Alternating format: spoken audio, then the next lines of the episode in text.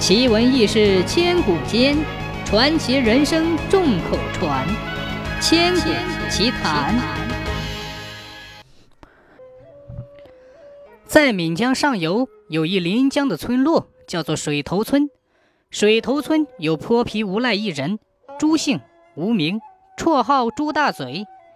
朱大嘴别无所长，能吃，一顿能吃下三斤面、四斤粉儿。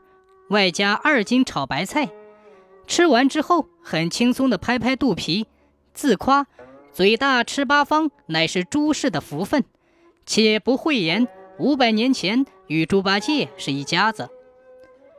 因为能吃，朱大嘴三年前就吃跑了老婆，改嫁邻村的豆腐房主张老三。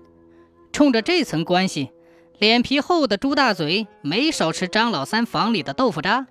害得老实巴交的张老三直向村里人叹气，说因此少喂了两头大肥猪。朱大嘴的脸皮远近闻名，他的拿手好戏就是不请自到，撵都撵不走。每逢谁家有红白喜事，忙乱了的人群中准少不了厚颜无耻的朱大嘴。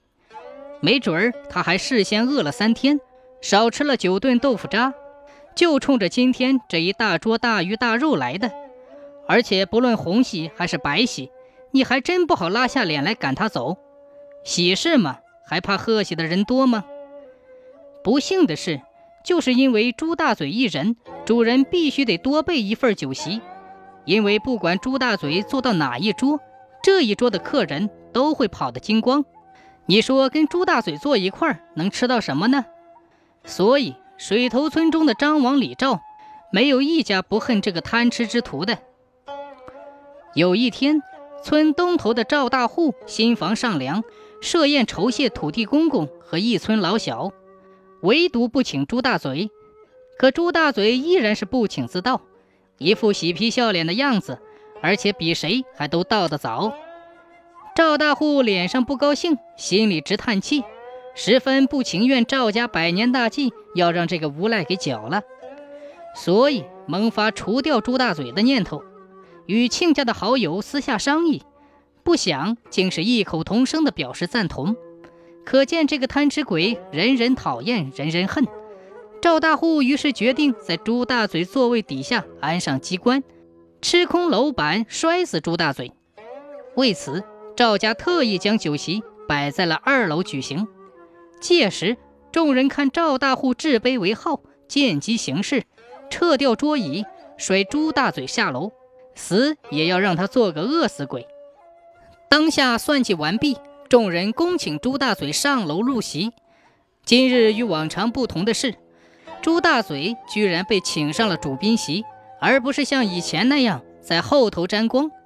而朱大嘴受宠若惊，陪着笑四处作揖。口中恭喜不断，丝毫未察觉自己的危机四伏。开宴了，这边才上了第二道菜——龙凤抢珠。那边性急的赵大户已经迫不及待地将酒杯掷在地上。于是同席者一拥而上，掀翻了朱大嘴屁股下的交椅。不料失去椅子的朱大嘴安之若泰，稳如泰山。只见他双膝微屈。弓马步呈坐姿状，照吃热气腾腾的龙凤抢珠，丝毫没有坠下楼去的意思。众人以手视之，楼板的窟窿已成，朱大嘴屁股下也并没有东西支撑，怎么就下不去呢？赵大户开始心慌，忙差人下楼查看。下楼者不看则已，一看大惊。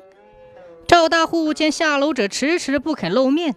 于是亲自下楼查看，真是不看不知道，一看吓一跳。